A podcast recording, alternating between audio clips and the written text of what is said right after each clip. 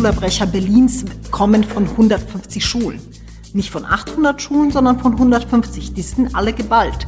Das heißt, damit diese Abbrecher weniger werden, müssen sie mehr Vielfalt in ihrer Klasse erleben.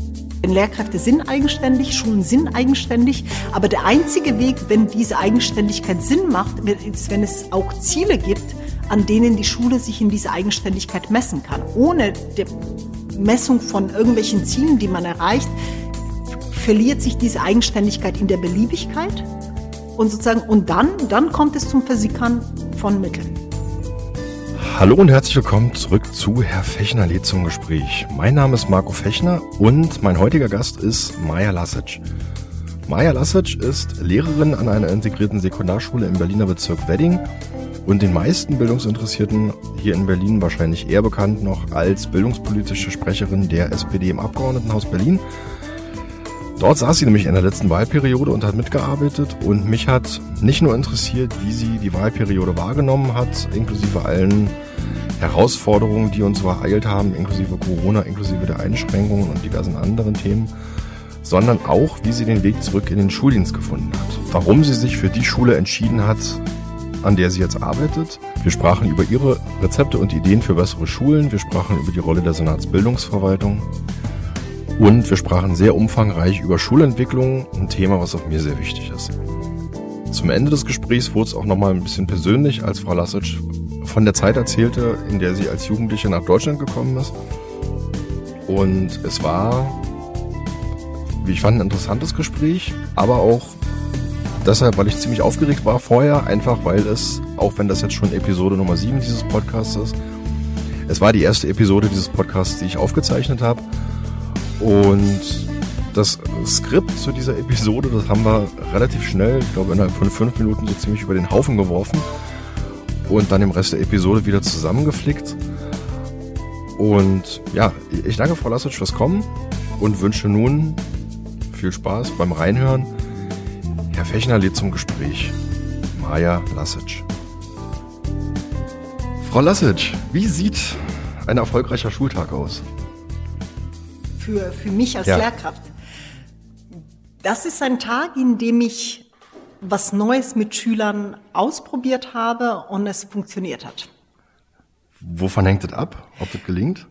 Also ich messe den Erfolg daran, ob ich das Gefühl habe, dass die Schüler in ihrer Selbstständigkeit, der Art und Weise, wie sie Sachen lernen, ein Stück weitergekommen sind. Und manchmal funktioniert es halt nicht und dann hakt man es halt ab. Aber das Schöne ähm, an sich auch am Lehrerberuf ist, äh, man hat mehrere Stunden am Tag und auch wenn eine Stunde nicht perfekt war, gibt's immer noch die Stunde danach. und die kann super werden. okay. Ähm, also Sie hatten solche Tage schon. Äh, Tagen mit Auf und Abs äh, hatte ich auch, aber tatsächlich, äh, wenn ich jetzt zurückblicke, ich bin jetzt seit einem knappen halben Jahr wieder im Dienst, ähm, sind es vor allen Dingen die schönen äh, Erinnerungen, äh, die dann hängen bleiben. Also okay. auch meine ersten Erfolgserlebnisse auch wieder. Was ist so eine schöne Erinnerung? Ähm, wenn ich mal, ich habe eine siebte Klasse in Mathe übernommen. Äh, dazu muss man wissen, ich bin mhm. keine Mathelehrerin, ich bin Bio und Chemie. Das heißt, ich unterrichte Mathe, weil Berlin keine Mathelehrer hat. Meine Schule auch nicht. Ähm, und äh, das war eine Klasse, die echt nicht gut funktioniert hat. Ähm, ähm, wo die Zusammensetzung herausfordernd war, die Schüler aus einem sehr schlechten Unterricht äh, rauskamen. Und ich habe die irgendwann so weit bekommen, dass wirklich sie binnendifferenziert jeder im eigenen Tempo mit Arbeitsblättern halt lernen kann. Und als ich diesen Switch gemacht habe, weg vom lehrerzentrierten Unterricht hin zu individuellem Lernen, das war schon ein richtiges Erfolgserlebnis für mich. Okay, das ist eine, äh, eine ISS, ne? Eine ja, eine integrierte Sekundarschule, ja. Sind. Okay. Ähm, jetzt sind wir schon tatsächlich ein bisschen weiter gesprungen. so kann so es gehen. ähm, ich ich habe hier nämlich die Frage tatsächlich, ähm, kann leistungsdifferenziertes Unterrichten in so heterogenen Schulgemeinschaften wie, wie ISS, also ISS sind ja per se sehr leistungsheterogen. Ja. Ähm, als ehemalige Zusammenlegung aus Haupt- und Realschulen. Ähm, wie, wie, wie kann das gelingen? Ähm, also Also einmal sozusagen, ich würde das nicht per se unterschreiben, dass jede ISS leistungsheterogen ist. Das hängt von mehreren Faktoren ab, tatsächlich von der sozialen Zusammensetzung und e, aber eben auch noch viel mehr, ob sie selbst zum Abitur führt oder nicht. Also das heißt, eine gewisse Heterogenität gibt's immer, ähm, aber ein Teil unserer Heterogenität kommt daher, dass wir tatsächlich zum Abitur führen. Das heißt, das sind Kinder, die kommen in der siebten Klasse, die wollen wirklich bis zum Abitur und dann gibt's Kinder, die, wo die für sich schon eher Richtung BBR streben. Und denen allen gerecht zu werden, ist die größte äh, Herausforderung. Und tatsächlich glaube ich, dass das nicht für jeden Fachbereich gleichermaßen gut durchdekliniert ist. Und wenn ich sagen müsste, was ist die Herausforderung, an der ich am meisten wachsen will in den nächsten Jahren, dann ist das die echte Binnendifferenzierung. Also da habe ich noch viel zu lernen. Was, was brauchen Sie da? Also ich frage Sie jetzt in Ihrer Rolle als Lehrerin, ja. was, was brauchen Sie dafür?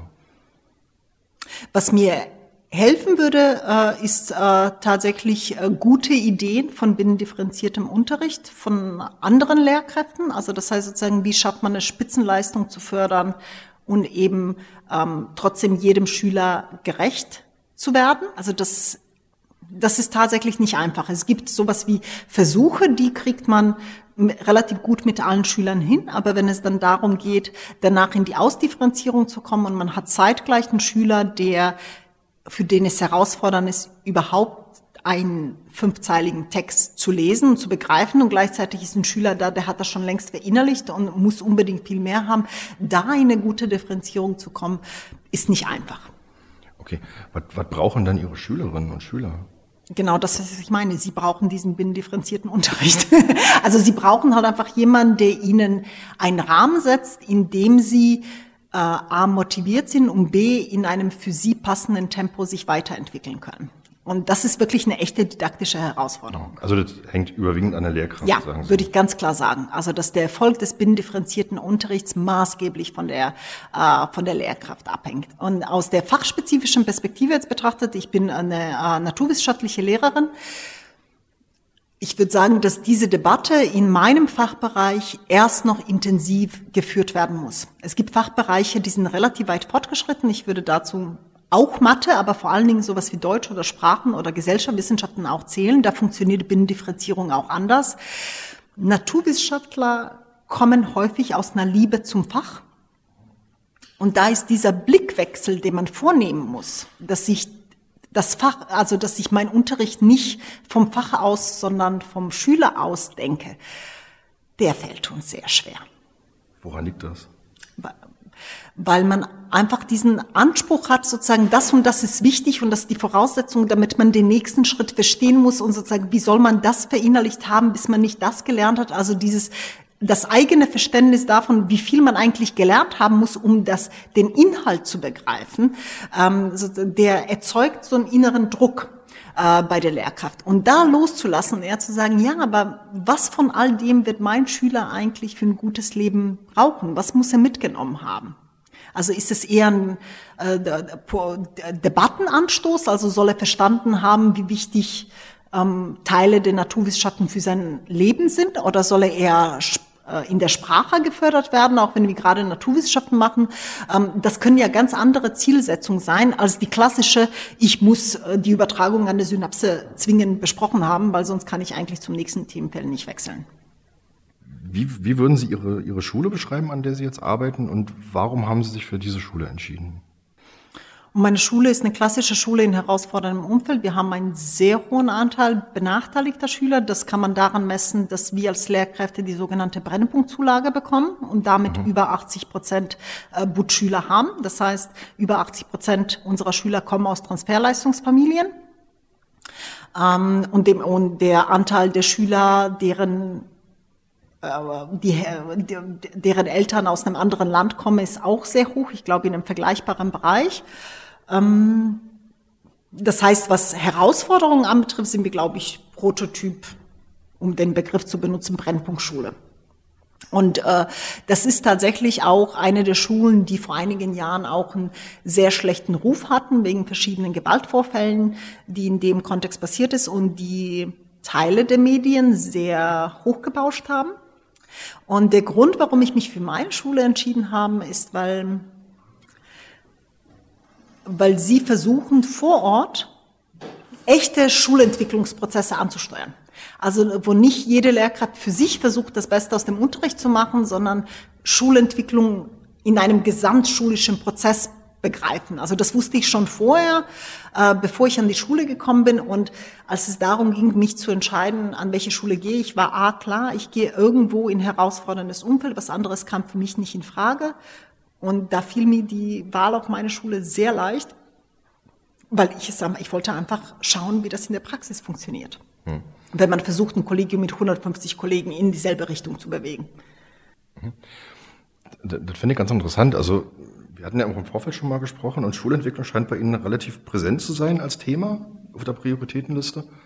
Ähm, ich nehme durchaus wahr, dass das Thema Schulentwicklung, dass es dazu unterschiedliche Sichtweisen gibt und Priorisierungen innerhalb der Berliner Schullandschaft. Ähm, worauf, worauf führen Sie das zurück, dass, dass das Thema Schulentwicklung von manchen Schulen so ein bisschen, so ein bisschen wie, wie Zahnarztbesuch gesehen wird?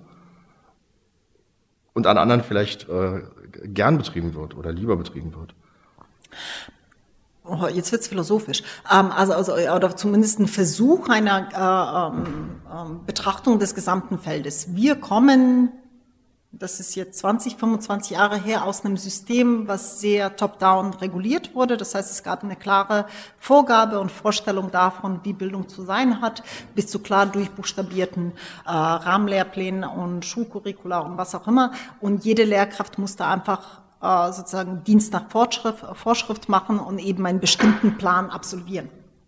Und mit der Zeit hinweg hat sich die Pädagogik einfach gewandelt. Ich glaube, das ist das, was wir alle gerade mitbekommen. Wir sind gerade im Wandel und wir haben immer mehr Schulen, wo diese Bottom-up-Herangehensweise, wo am Ende ein hoher Grad der Verantwortung bei der einzelnen Lehrkraft liegt, ähm, mit Leben äh, gefüllt werden muss.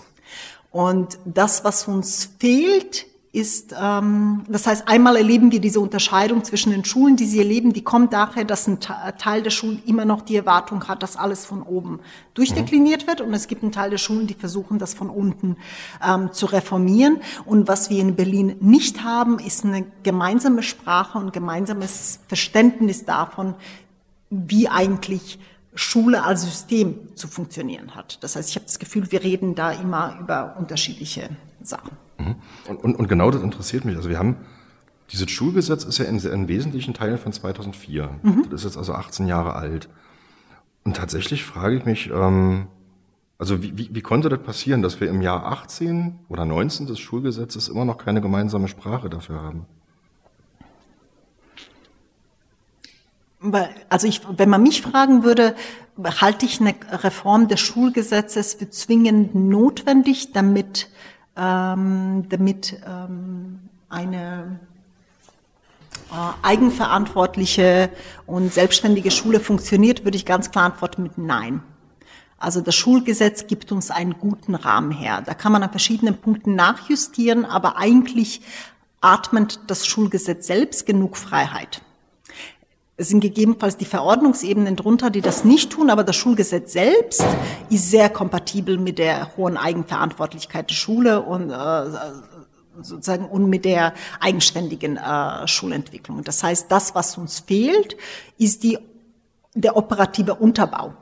Also genau, und das also, ist das, was jetzt sozusagen, das heißt nicht das Schulgesetz ist das Problem, sondern die Umsetzung dessen. Genau, also darauf wollte ich auch tatsächlich ja. hinaus. Also es ging jetzt nicht um die Frage, muss das Schulgesetz nee, angepasst Genau, da würde ich mir ganz klar mit Ja beantworten. Sondern, sondern tatsächlich die Frage, ähm, wie, wie kriegt, bekommt man sozusagen einen gemeinsamen, nennen wir mal Geist, ein bisschen mhm. philosophisch mhm. in, in, in diese ganze Frage von Schulentwicklung rein, einfach ein gemeinsames Verständnis davon. Ähm, also ich sage mal, die Aufgaben zum Beispiel der einzelnen Gremien in einer Schule sind ja relativ klar definiert. Mhm, genau. Ähm, aber die Prozesse dahin sind oftmals unklar. Ja. Ähm, oder werden halt nicht so, wie es eigentlich impliziert ist, durchgeführt. Und das wundert mich halt. Haben Sie da eine Idee, wie man das ändern könnte? Das ist tätiges Handeln. Und bei tätigem Handeln gibt es entweder ein koordiniertes Vorgehen oder man wurschtelt sich durch. Wer koordiniert das? Das muss wie in jedem, äh, äh, jeder Organisation am Ende von oben ein gemeinsames Verständnis davon geben, wie eine Flotte mit tausend unabhängigen Standorten geführt wird. Also da sehen Sie dann die, die, die Ebene der Senatsverwaltung Ja. sozusagen in der Pflicht. Ja. Um, um da den Weg dahin zu ebnen. Also um ein anderes Beispiel zu nehmen, Hamburg hat, man muss Hamburg nicht lieben, aber Hamburg ist, wenn es darum geht, ein abgestimmtes Vorgehen auf dem Weg der Schulentwicklung zu haben, ist uns zehn Jahre im Voraus mittlerweile. Okay. Also ich ich finde es interessant, wenn Sie jetzt sagen, Sie sehen die Senatsverwaltung einer Verpflichtung, ähm, weil ja tatsächlich diese ganze, diese ganze Frage der Schulentwicklung eigentlich immer an den Schulleitungen hängt. Also sowohl nach dem Schulgesetz als auch in der, in der allgemeinen Lesart. Ähm, und das ist jetzt so das erste Mal, dass ich auch höre, nee, das müsste eigentlich die Ebene darüber machen. Äh, ich glaube, da, genau das ist ja genau der Knackpunkt. Also wenn das hohe Lied der Eigenverantwortlichkeit ähm, gesungen wird, das teile ich. Und da ab dem Moment, ab dem ich das nicht teile, ist, wenn man nicht findet, dass die Senatsverwaltung beha- sozusagen, also wenn behauptet wird, dass die Ver Verwaltung sich nicht einzumischen habe. Also es gibt ja zwei Lesearten, wozu ist die Verwaltung da? Also die eine ist halt eben, dass man sagt, ja, die sollen uns nur die Ressourcen geben und wir machen alle selber. Und dann gibt's die andere Leseart, die einfach sagt, ja, aber am Ende müssen auch tausend unabhängige Standorte auch geführt werden in eine bestimmte Richtung, weil nur dann hat man ein gemeinsames Verständnis davon, wohin es geht. Und da müssen wir, glaube ich, noch ein bisschen Hausaufgaben machen. Jetzt, jetzt bin ich gerade mit meinem Manuskript völlig durcheinander. Ich schneide gleich raus, was ich jetzt sage. Das ist witzig, weil ich habe mir das so ein bisschen strukturiert nach verschiedenen Themen. und Das habe ich jetzt komplett zerschossen, ne? Alles, alles gut, alles gut. Das kriegen wir, das kriegen wir hin. Ohne dass man noch sortieren muss. Ich muss jetzt noch mal ganz kurz gucken, wo ich jetzt quasi in meinem, äh, in meinem Manuskript bin. Ähm, Sie hatten in einem Interview mit der Friedrich-Ebert-Stiftung, hatten Sie gesagt, dass in schwierigen Lagen unsere besten Schulen sind, das ist eine Vision für gerechte Bildungspolitik. Ähm, ich verstehe den Impuls. Aber als Frage jetzt, äh, was antworten Sie Eltern beispielsweise, die fragen, ähm, die sich für ihre Kinder auch einen Fokus auf gute Schulen in, in Anführungszeichen nicht schwierigen Lagen und auf Gymnasien wünschen? Also schließt sich das aus oder passt Nee, das zusammen? sondern sozusagen, es gibt ja einen Unterschied zwischen, das heißt, ähm, was der Grund, warum wir Schulen in herausforderndem Umfeld haben, äh, liegt daran, dass wir eben da momentan äh, aufgrund der Wege, wie Schüler an Schulen kommen, sehr stark segregierte Schulen haben. Also ist die Grundfrage, wenn ich ein gerechteres System haben will, dann muss ich dafür sorgen, dass meine Schulen in herausforderndem Umfeld attraktiv sind. Und das heißt, wenn ein Elternteil die beste Schule für sein Kind will, dann will ich, dass dieses Elternteil sich proaktiv an Schulen in schwierigem Umfeld widmet. Das kann auch ein Gymnasium sein. Wie erreicht man das? Bitte? Wie erreicht man das? Indem halt eben, also man muss einmal, also deswegen bin ich, ich bin auch ein großer Fan der Ressourcensteuerung, also das heißt diese besondere Mittelzuweisung, äh, egal ob das Personal oder frei verfügbare Mittel ist, dass das eben schon an soziale Herkunft gekoppelt ist. Können Sie das noch mal ganz kurz ein bisschen näher ausführen? Also das ist ja das, was wir in Berlin auch machen. Also je herausfordernder das Umfeld der Schule ist, desto mehr Mittel hat sie. Also eine, meine Schule hat, keine Ahnung, ich weiß nicht jetzt meine Schule, aber so eine Schule in herausforderndem Umfeld kann zum Beispiel 160, 170 Prozent der Personalausstattung äh, im Vergleich zu einer anderen Schule haben. Das heißt, rein quantitativ müssen die Schulen in herausforderndem Umfeld besser gestellt werden. Das reicht aber nicht, sondern das ist auch die Frage, was die daraus machen. Und deswegen ist dieser Fokus auf Schulentwicklung, mit dem man sorgt, dass das wirklich, wirklich hervorragende Schulen sind und dass das auch sichtbar ist, dass das hervorragende Schulen sind, das, das, das ist eine klare Aufgabe. Und dann, und genau das geht, jemand, der für sein Kind die beste Schule will, der soll es freiwillig in den Wedding schicken. Die, Frage klingt vielleicht erstmal ein bisschen provokant, ähm, aber tatsächlich habe ich äh, sie mir, also ich kann mir darauf auch noch keine richtige Antwort, ähm, oder habe das auch selber noch keine richtige Antwort gefunden. Ähm, diese Thema Schulen in schwieriger Lage begleitet sie ja schon relativ lange und das ist ja auch ein Thema, was sie in ihrer Zeit als Parlamentsabgeordnete Mhm. immer wieder sozusagen mit reingebracht haben. Ähm, darf man sich als Parlamentarierin ähm, in der thematischen Fokussierungen erlauben, dass man sagt, ähm, beispielsweise auf Schulen in schwieriger Lage, oder muss ich sozusagen mit dem Anspruch reingehen, alle Interessengruppen gleichermaßen zu vertreten? Also ich frage jetzt deswegen, weil das Thema Bildungspolitik ist ja auch so unendlich breit. Ja. Ähm, Und natürlich von der Senatsverwaltung erwarte ich, dass sie sich um alle kümmert. Aber wie ist das mit einzelnen Abgeordneten? Also ich muss sagen, so in meinem Alltag war ich mit allem befasst, angefangen von der, ähm, von der sozialen Absicherung von Volkshochschuldozentinnen bis zur Befriedung von Ethik-Lehrkräften, weil das Fach Politik eingeführt wurde, bis zu schwierigsten Debatten rund um Verbeamtung von Lehrkräften oder Schieß mich tot. Das heißt, ähm, hat ein Parlamentarier mit allen Themen zu tun und muss auch allen gerecht werden? Ja. Ist es sinnvoll, dass ein Parlamentarier darüber hinaus Alleinstellungsmerkmale hat, weil ein bestimmtes Thema mit ihm zentral verbunden wird? Ich würde sagen, ja. Also ich nehme es eher als Kompliment, wenn man mich mit einem bestimmten Themenkomplex assoziiert. Das ist, äh, finde ich, eine klare, klare Antwort. also wie gesagt, das sind so die Pole, zwischen denen ich selber auch so ein bisschen ja. ähm, in meinen Überlegungen immer hin und her schwanke. Ja, weil es ist ja ein Job, sozusagen, so ist in der Politik halt auch. Also die ist ja immer ein Abwägen von Prozessen. Jemand, der versucht, allen gerecht zu werden, der macht keine gute Politik. Also Politik ist auch entscheiden können. Und so, und ich würde mich verwehren, wenn man mir unterstellen würde, ich ich hätte nicht alle Familien Berlins im Blick, wenn ich den Fokus auf Schulen in schwieriger Lage lege, sondern ich sage, es gibt ein, es gibt ein Ungleichgewicht in dieser Stadt und, und indem ich Qualitätsentwicklung aller vorantreibe, aber insbesondere von Schulen in schwieriger Lage, sorgt man dafür, dass ein Stück mehr Gerechtigkeit in dieses System einkehrt. Ähm, daran, daran anschließend, also hatte mal nachgeschlagen, das geht ja auch immer wieder durch die Presse, ähm, Berlin hat bei den Personalkosten und Sachaufwendungen unter allen Bundesländern die höchsten Ausgaben. Mit Hamburg zusammen. Hamburg. Äh, genau, mit Hamburg zusammen. Bei den Investitionsausgaben liegen wir, Ausgaben liegen wir auf Platz zwei, ja. nach Bayern, glaube ich. Mhm. Ähm, aber trotzdem liegen wir im, im, im, Vergleich zum Bundesschnitt bei, den, bei der Schulabbrecherquote immer noch drüber. Ja. Worauf führen Sie das zurück? Also kann man das miteinander verknüpfen oder nicht? Oder? Ja, also weil das ist, da würde ich sagen, woran erkrankt das Berliner System, dann ist es genau das. Also, dass wir jetzt eben über 15 Jahre hinweg immer mehr Geld ins System reingeschaufelt haben, das kann auch keiner wegreden, weil es einfach faktisch genauso ist. Und gleichzeitig, sobald ich damals noch als Abgeordnete irgendwo in der Schule reingegangen bin, war das Erste, was mir gesagt wurde, ihr macht ja gar nichts für uns.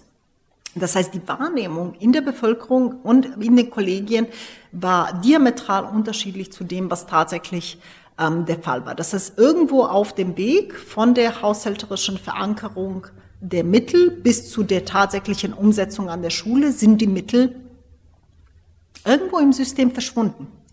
Und, und da ist zum Beispiel, äh, deswegen ist dieses Thema Schulentwicklung, aber daran gekoppelt auch Transparenz, äh, sozusagen äußerst wichtig, weil äh, wenn ich sagen würde, die meisten der Kollegien von Schulen, äh, die so viel Personal haben, wie ich vorhin erwähnt habe, die 160, 170 Prozent des Personals haben, die haben keine Ahnung davon.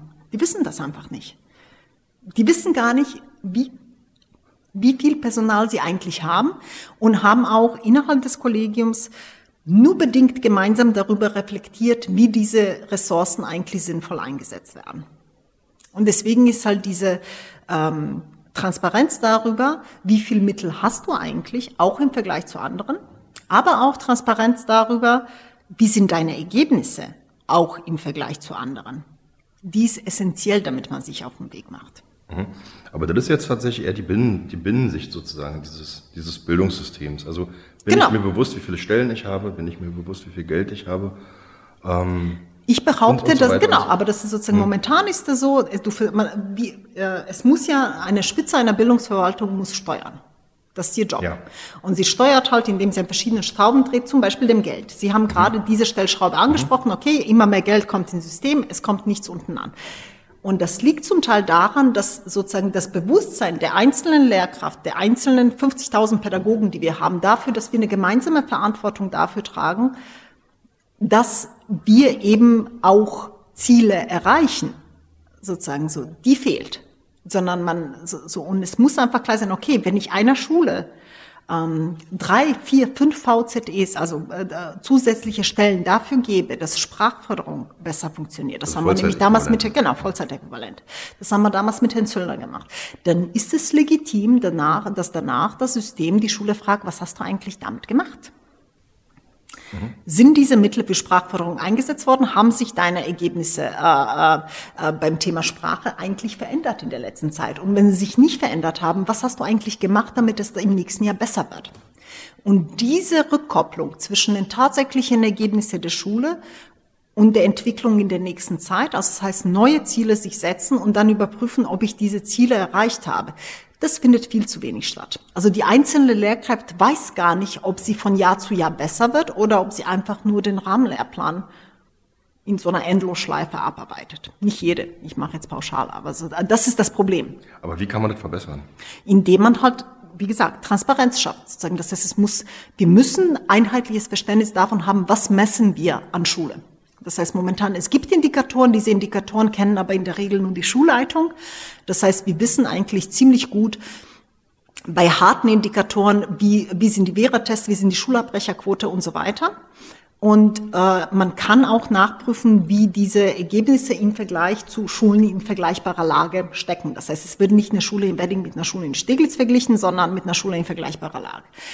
So, und ich finde, dass das etwas ist, was das gesamte Kollegium können muss. Das heißt, man muss einem Kollegium irgendwann auch ehrlich sagen, hör mal, wir als Gesamtkollegium und die Nachbarschule, die genau dieselbe Schülerzusammensetzung hat, wir sind nicht gleich gut. Die machen irgendwas besser als wir. Und dann muss das Kollegium selbst gemeinsam für sich überlegen, ja, okay, ist das für uns jetzt okay? Dass wir schlechter sind? Oder wollen wir nicht in irgendwas besser werden? Das ist die Sache mit der Steuerung von eigenständigen Individuen. Denn Lehrkräfte sind eigenständig, Schulen sind eigenständig, aber der einzige Weg, wenn diese Eigenständigkeit Sinn macht, ist, wenn es auch Ziele gibt, an denen die Schule sich in dieser Eigenständigkeit messen kann. Ohne die Messung von irgendwelchen Zielen, die man erreicht, verliert sich diese Eigenständigkeit in der Beliebigkeit und sozusagen, und dann, dann kommt es zum Versickern von Mitteln. Und das ist der Prozess, in dem wir sind. Wir reden immer ganz, also wir reden ganz oft davon und ich glaube, da ist auch eine Menge, eine Menge Wahres dran, ähm, dass gute Schulen der Schlüssel zu guter Bildung sind. Ähm, ist ja auch das sozusagen, was Sie jetzt gerade gesagt haben. Ähm, die, die, die Frage, die ich mir stelle, ist, gibt es denn, also weil wir auch immer wieder hören gleichzeitig, dass die Bundesrepublik im OECD-Vergleich zu den Ländern gehört, bei denen der Bildungsabschluss von Kindern, der zu erwartende, sehr maßgeblich vom äh, Bildungsstand des jeweiligen Elternhauses abhängt. Ähm, über, überschätzen wir die, die, die, Rolle von Schule an der Stelle? Nein. Nein. Wir erfüllen die Rolle von Schule nicht. Das ist genau das, was ich meine. Also mhm. wenn wir es nicht schaffen, die soziale Herkunft zumindest ansatzweise abzukoppeln oder es offenbar andere Länder, also das, was OECD macht, ist, die Systeme miteinander zu vergleichen. Das heißt, die sagen uns ganz klar, ja, so ganz dolle seid ihr nicht.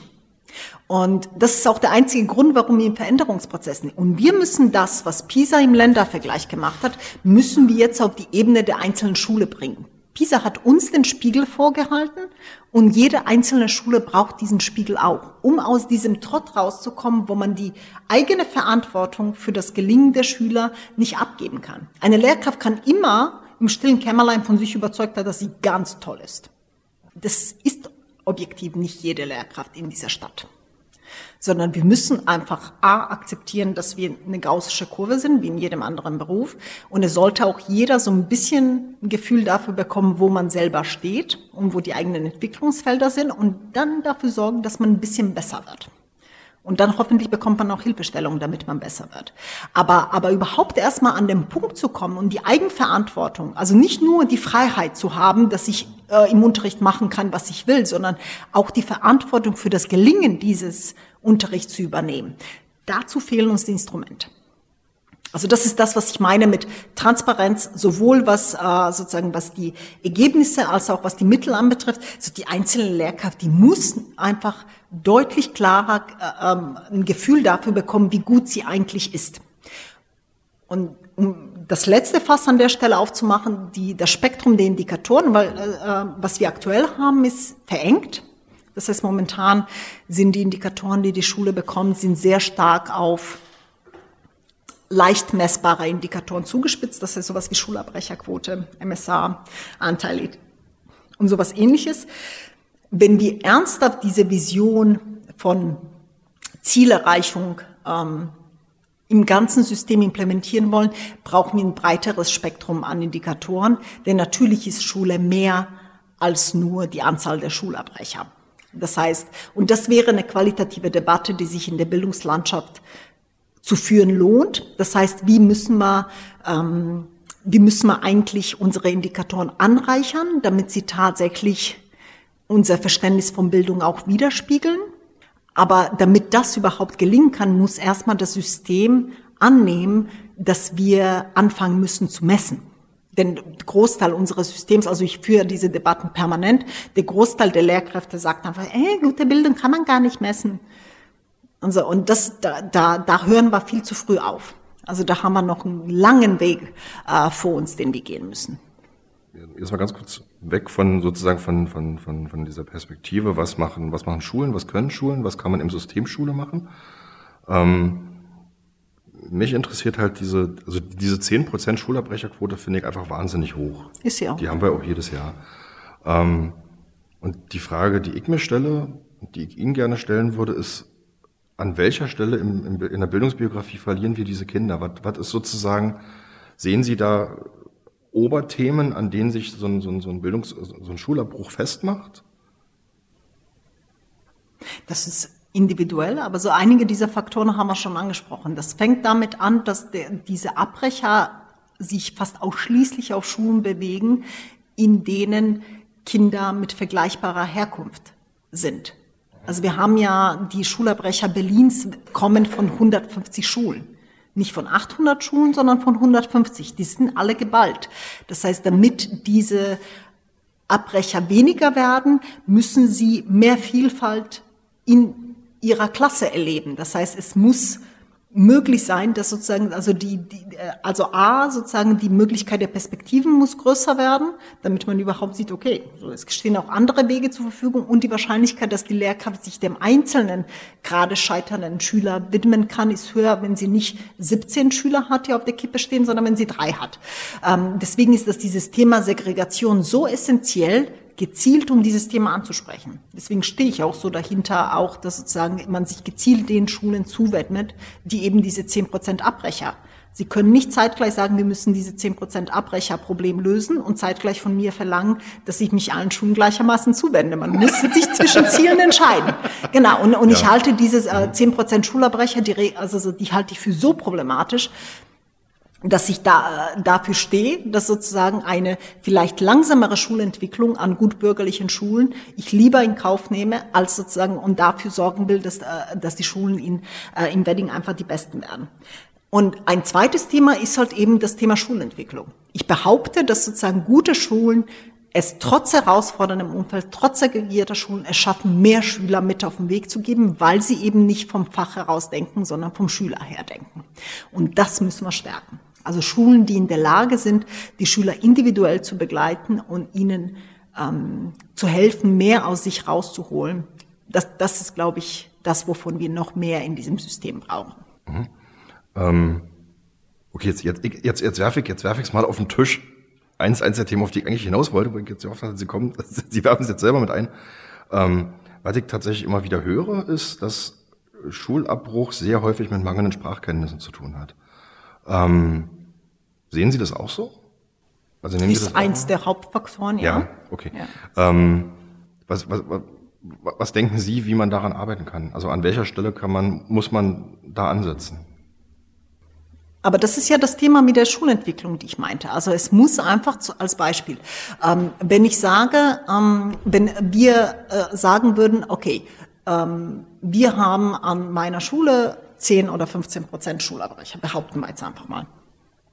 Und wir wollen, dass diese Zahl geringer wird. Und da setzt sich ein Kollegium zusammen und muss gemeinsam überlegen, wie sorgen wir dafür, dass diese Zahl geringer wird. Da gibt es ja verschiedene Stellschrauben. Man kann entweder ähm, mehr in die Sozialarbeit stecken, weil wir glauben, dass äh, individuelle Begleitung halt wichtiger ist, äh, oder und man kann auch das Thema Sprachförderung in den Mittelpunkt stellen. Und wenn man sich entscheidet, dass das Thema Sprachförderung das zentrale Thema für die jeweilige Schule ist, dann ist das eben nicht der alleinige Job der Deutschlehrer, das Thema Sprachförderung in den Mittelpunkt zu rücken. Dann ist es mein Job als Chemielehrerin, das Thema Sprachförderung in den Mittelpunkt zu rücken. Und das ist der Zeitpunkt, an dem ich aufhöre, mein Fach als Fach zu begreifen, sondern an dem es ein Ventil wird, damit ich dieses Kind dabei begleite, wie er immer besser Deutsch spricht. Und dann so, dann konzipiere ich meinen ganzen Unterricht und meine ganze Arbeit anders.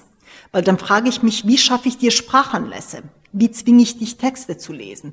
Wie entlaste ich diese Texte, damit du die auch wirklich verstehst und nicht wie so ein, mhm. wie vor so einem Berg stehst? Also wie, äh, äh, wie nutze ich das Thema Protokolle schreiben dazu, dass du immer besser wirst, auch im schriftlichen Bild? Aber dann reflektiert man das eigene Fach ganz anders, wenn man weiß, ich bin eine von sechs, sieben, acht Lehrkräften, die dieses Kind begleiten, aber wir alle zusammen haben Sprache im Mittelpunkt und haben ein abgestimmtes Vorgehen, wie sozusagen, wie man die Schüler individuell in eine bestimmte Richtung fördert. Das ist Schulentwicklung. Aber zu Beginn davon steht die Feststellung, wir sind nicht so dolle bei Schulabbrechern und wir wollen Sprache als das Hauptventil nutzen, um die Anzahl der Schulabbrecher zu äh, verringern. Und daraus leiten wir Ziele ab, die wir gemeinsam verfolgen. Und ob wir gut waren auf dem Weg, das messen wir daran, ob die Anzahl der Schulabbrecher gesunken ist. Mhm. Und die Schule muss das können, gemeinsam. Mhm. Das ist ein interessanter Punkt, den habe ich mich tatsächlich weit vorne wieder drin bei mir gehabt. Ähm, was, was mich nämlich tatsächlich noch interessieren würde, als, als Parlamentarierin. Wir haben in der Bildungspolitik sehr lange Linien. Also ne, wenn Maßnahmen entschieden werden, wir machen jetzt das und das, weiß ich, ich kann es erst in x Jahren nachvollziehen, hat es irgendeine Wirkung gehabt, ja oder nein. Und meistens auch nur indirekt, weil ich das selten auf eine einzelne Maßnahme zurückschließen ähm, kann. Ähm, wie haben Sie für sich, also wie haben Sie für sich zu Entscheidungen gefunden? Zu sagen, das unterstütze ich diesen Ansatz oder diesen Ansatz nicht? Also es gibt einen Unterschied, wir gehen an sich Parlamentarier ran. Ich würde das jetzt für mich erstmal genau, äh, beantworten. Ähm, ich habe ähm, ich hab erstmal versucht, an sich ähm, die langen Linien der Bildungspolitik in Berlin zu verstehen. Also ich halte das für mich essentiell. Also als ich das Thema vorhin Ressourcensteuerung angesprochen habe, also es war jetzt auch nicht Gott gegeben, dass ich verstanden habe, sozusagen, okay, wir haben eine rote Linie, dass wir sozusagen gezielt nacheinander Geld in Schulen in schwieriger Lage stecken. Und dementsprechend sind Maßnahmen, die dies auch zukünftig fördern, sind nicht als Einzelmaßnahmen verstehen, sondern als ein Baustein in langen Linien. Aber dazu muss man erstmal sich damit auseinandergesetzt haben, was in den Nullerjahren passiert, was in den 90er Jahren passiert, was passiert eigentlich jetzt. Dasselbe betrifft dieses Thema mit Top-Down versus Bottom-Up. Das heißt, der, das, die Bedeutung der eigenständigen Schule, die muss man ja erstmal verstanden haben. Und eben auch, und davon leitet man dann ab, okay, und was sind die Stellschrauben, die offenbar nicht funktionieren? Dann kommt man ja an den Punkt, mhm. okay, ist das System per se schlecht oder sind wir einfach erst im Prozess und müssen weiterentwickeln im System? Das ist der komplexeste Teil der Bildungspolitik, wo ich sage, nicht jeder Politiker steigt da in gleicher Maße ins Thema ein, um die eigene Rolle, die sehr klein ist und nur zu einem bestimmten Zeitpunkt die Stellschrauben weiterdrehen kann in eine bestimmte Richtung, ähm, sozusagen, um sie auch richtig einzuschätzen. Also das heißt, dieses Rauskommen aus der Rolle, die äh, äh, einer Entscheidung, die aus dem Moment heraus entsteht, um sie in einen größeren Kontext einzubetten, die ist in der Politik äußerst schwer. Und das ist das, was zu, äh, zu dieser Beobachtung führt, dass sehr viele Politiker aus einer Momentlage heraus ähm, häufig agieren, weil, weil eben der Überbau fehlt. Warum wird es so, so selten, also warum erklärt sich Bildungspolitik so selten? Also ist meine Wahrnehmung. Ähm, ja, aber wessen Job wäre es? Es muss ja immer jemanden geben, dessen Job es ist. Ich kenne niemanden, dessen Job es ist, das zu tun. Okay, aber wäre es nicht auch, ich sage jetzt mal ein Stück weit eine Aufgabe von, von Parlamentarierinnen beispielsweise? Also die das, das, Aufgabe von Parlamentariern, Sie sind erstmal frei gewählt von Ihren mhm. Abgeordneten, also von Ihren Wählern im Wahlkreis. Also mein Job war, den Wedding im Parlament zu vertreten. So. Und wie ich das mache, war am Ende mir selbst gebunden. Das heißt, du kannst frei gewählten Leuten nicht vorschreiben, was ihr Job ist. Und dementsprechend erfüllt auch jeder Abgeordnete diesen Job auch mit was anderem. Man kann nur eine Beobachtung vornehmen, ob und ob jetzt ein äh, Abgeordneter seine Rolle in der Fachpolitik findet oder ob er sich an erster Stelle als Wahlkreisabgeordneter definiert und da sein Schwerpunkt liegt. Das ist auch in seiner Freiheit. Und es soll auch Leute geben, die nur rumsitzen. Also das heißt, es, es, ist, es gehört alles zum Spektrum dazu. Und Kern davon, und das ist ein Kernstück der Demokratie, ist diese freie Ausübung des Mandats. Das lässt sich nicht steuern. Mhm. Nee, das, das ist vollkommen richtig. Also ja. ich wollte das auch gar nicht in Frage stellen. Das war jetzt quasi nur, oder ist einfach auch ein Teil meiner Beobachtung von Bildungspolitik, dass viele Entscheidungen halt, so wie Sie sagten, gefühlt erstmal so aus so einem Moment heraus entschieden werden. Ähm, aber tatsächlich der, also selten erklärt wird, wo wollen wir eigentlich langfristig hin oder was ist sozusagen die Perspektive dieser Entscheidung oder der Hergang dieser Entscheidung. Ähm, aber das, das ist insofern keine, keine Aufgabenzuschreibung, sondern eher so ein, so ein ja, es ist so ein, ein Problem. Wunsch. Genau, und das ist halt, es ist ein echtes äh, Problem des Systems, weil damit sowas gut funktioniert, braucht man A, Parteien mit einem langen Gedächtnis, also das heißt, wo generationenübergreifend Wissen gut weitervermittelt wird. Und dann entsprechend auch äh, gute Fachpolitiker im Parlament, die dann das gute Sprachrohr sind zu dem Backup, was aus der jeweiligen Partei kommt. Und das ist immer personenbezogen. Das funktioniert manchmal gut, nicht immer. Okay.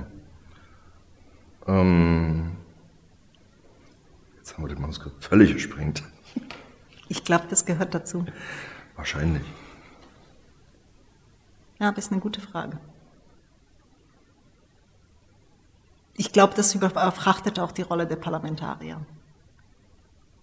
Also so, die müssen, die sind so, also ich glaube, jemand anders muss das sozusagen das Gedächtnis und das Rückgrat bilden weil sozusagen am Ende ist schon die Hauptverantwortung der Parlamentarier, ist es, die richtigen Entscheidungen zu treffen. Äh, und sozusagen, und diese, sozusagen mal eher eine, den übergeordneten Kontext und so weiter, das muss von woanders herkommen, wo auch immer das her ist. Parteiarbeit wahrscheinlich dann. Also für die jeweilige, genau, für die jeweilige Parteifarbe, dann ist es Partei. Aber ich glaube jetzt aus der Zivilgesellschaft heraus betrachtet, würde ich es in Frage stellen, ob jetzt für Sie die Parteien diejenigen sein sollen, die den großen Kontext geben. Also für mich jetzt, also um jetzt ein Verständnis davon, was ist sozialdemokratische Bildungspolitik, würde ich sagen, das ist der Job der Partei. Also das ist so ein bisschen jetzt auch meine Rolle, wenn ich jetzt aktive Politiker äh, dabei begleite, ähm, daran zu erinnern, was wir vor vier Jahren wollten und was wir vor acht Jahren wollten und zwölf Jahren wollten. Also das ist halt einfach, das ist, glaube ich, eine gut funktionierende äh, Partei. Aber ich glaube, die Zivilgesellschaft braucht es auch. Und da können das nicht nur die Parteien sein, auch wenn wir das gerne machen würden. Aber ich glaube, das ist, äh, da braucht man eigene Ventile. Und da habe ich echt keine Ahnung, wer das sein soll. Mhm. Also ich nehme das, jetzt, jetzt, jetzt komme ich mal, springe ich mal kurz aus der Rolle raus. Ähm, aber in den Elternvertretungen haben wir das auch, also ja. da haben wir auch so, so, so wandelnde Gedächtnisse. Ja, genau. Einfach ja. Leute, die halt irgendwie diesen, dieses Ehrenamt irgendwie schon ewig machen. Gefühlt 50 genau. Jahre machen. Ja und die halt noch genau aufdröseln können, wie eine Entscheidung von Mai 1993 äh, zustande kam und was das dann Auswirkungen hat.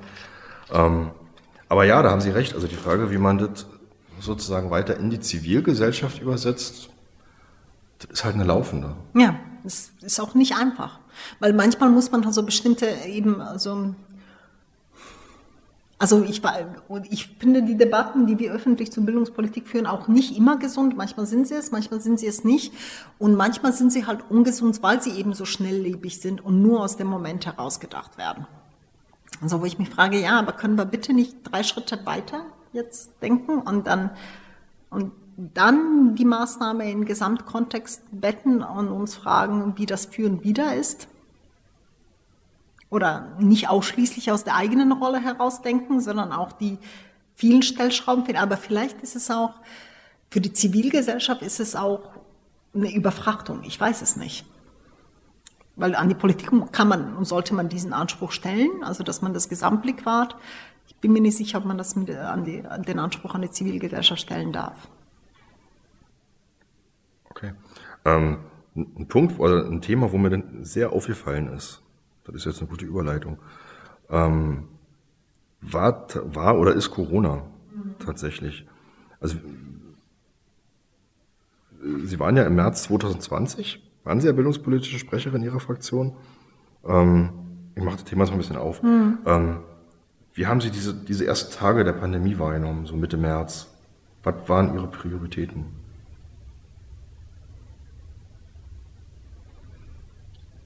Also wann, wann, wann kam die Info, oh, wir haben ein Problem, wir müssen erstmal die Schulen zumachen? Und diese Entscheidung, wir machen die Schulen zu, die haben wir in der Nacht- und Nebelaktion von einem Donnerstag auf den Freitag, den 13. in einer ziemlich hässlichen internen Auseinandersetzung getroffen. das war auch nicht rein rational. Und äh, also ich behaupte, dass das ähm, also kritisch gegenüber der Corona-Politik nach dem halben Jahr oder nach einem Jahr oder nach eineinhalb Jahren, das, das muss das System auch aushalten. Diese frühe Phase von Corona, da bitte ich um Verständnis, dass das so ein Paradigmenwechsel und so eine besondere Situation war. Da war jeder einzelne von uns mhm. einfach über Nacht in einer komplett anderen Situation. Es gab keine Vorbereitung, also wir als eben, also vielleicht war die Vorstellung im Bund angemessen, aber so, wir sind wirklich so, man konnte sich erst im Nachhinein da wirklich eine Meinung dazu bilden. Normalerweise ist halt, trifft man Entscheidungen und die werden eingebettet in ein System von bereits getroffenen Überlegungen. Alle meine Überlegungen zu Corona sind erst nachträglich getroffen worden. Ich hatte keine Ahnung, was wir da im März tun. Und ich bin da ganz bestimmt nicht alleine. Ich glaube, das ging tatsächlich den allermeisten ja. so. Also, genau. Wenn ich mich jetzt für, mich zurückerinnere, also das war eine völlig neue Situation, ohne ja. dass irgendjemand einen Plan hatte oder eine Idee oder einen Ansatz von einer Idee. Was machen genau. wir denn jetzt? Deswegen ist halt eine kritische Betrachtung der Corona-Politik würde ich gerne diese ganz frühe Phase ausblenden, weil so viel Verständnis für Politik muss man sein, also wenn es so eine komplette Neueichung gibt. Spätere Maßnahmen, da gibt es schon Wellen und Muster und da kann man sich fragen, okay, wie, wie geht ihr eigentlich damit um? Was habt ihr damit gemacht? Mhm, genau, also und, und darauf ich, darauf will ich eigentlich mhm. hinaus. Ja. Also mir ging es erstmal nur um den Eindruck, den Sie jetzt ja. erstmal hatten, so von dieser frühen Phase. Ähm, also das war schon verrückt. Ja, weil, weil ich nämlich tatsächlich dann einfach auch gemerkt habe, und da ging es ja nicht nur mir so, da ging es ja ziemlich vielen so, dass man das Gefühl hatte, man, man weiß eigentlich, jetzt kommt irgendwann wieder eine Welle, da ist irgendwas angekündigt, absehbar, aber Politik rettet sich sozusagen von Woche zu Woche. Und dann kommt irgendwie Donnerstagabend eine Info zu Freitag oder Freitagabend zu Montag, ähm, wo es mir ganz oft so ging, dass ich gedacht habe, so hätte man nicht vor zwei Monaten, als irgendwie das und das angekündigt war, schon mal vorbereiten können, dann wären die Schulen in der Situation gewesen, besser vorbereiten zu können. Vielleicht fehlt mir auch ein, ein Baustein. Deswegen würde ich die Frage jetzt gerne an Sie weitergeben wollen. Ich werde da keine befriedigende Antwort geben können, weil es halt eine Mischantwort ist. Also wir haben in den letzten zwei, zweieinhalb Jahren sowohl Fälle gehabt von intensiver Vorbereitung. Also ich erinnere mal an die ähm, Salzfachbriefe, äh, was auch immer, so, also schulisch angeleitetes Genau, Lernen also schulisch angeleitetes Lernen zu Hause, sozusagen, wo für jedes einzelne Fach sowas die Maßgabe von oben runtergebrochen wurde, um danach nur verrissen zu werden und gar nicht verwendet zu werden, bis zu Maßnahmen, wo man echt gepennt hat und dann einfach viel zu spät reagiert hat. Das heißt sozusagen, also es ist in so einem sich immer wieder neu eichenden System, würde ich sagen, so, so nicht jede Maßnahme, die getroffen wurde, wurde angenommen und wertgeschätzt und andere Sachen sind tatsächlich auch verschlammt worden. Also da ist alles dazwischen und so manches hat dann auch funktioniert. Also es ist ein Mischbild. Was, was hat aus Ihrer Sicht funktioniert?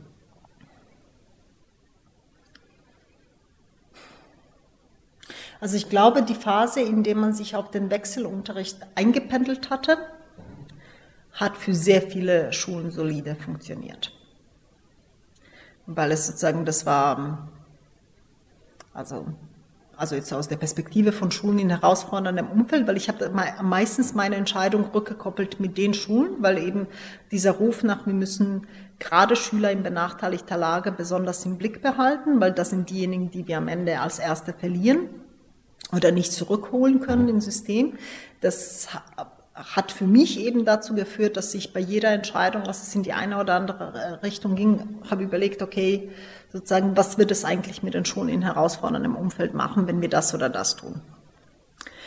Und, und während die, das, das komplette Schließen der Schulen, und da stehe ich auch dazu, ich weiß, dass sozusagen so da Schulen das teilweise auch anders bewerten, ähm, tatsächlich zu einer, nur zu einer Vergrößerung der Erfolgsschere führt, ist dieser Wechselunterricht ein gesundes Modell gewesen, weil es halt eben eine kontinuierliche Begleitung der Schülerinnen ermöglicht hat und gleichzeitig die Schulen dazu gezwungen hat, Rahmenlehrpläne zu entschlacken und tatsächlich sich zu überlegen, was will ich denn eigentlich in diesem Wechselunterricht geschafft haben, während sie hier ist? Was ist eigentlich wichtig?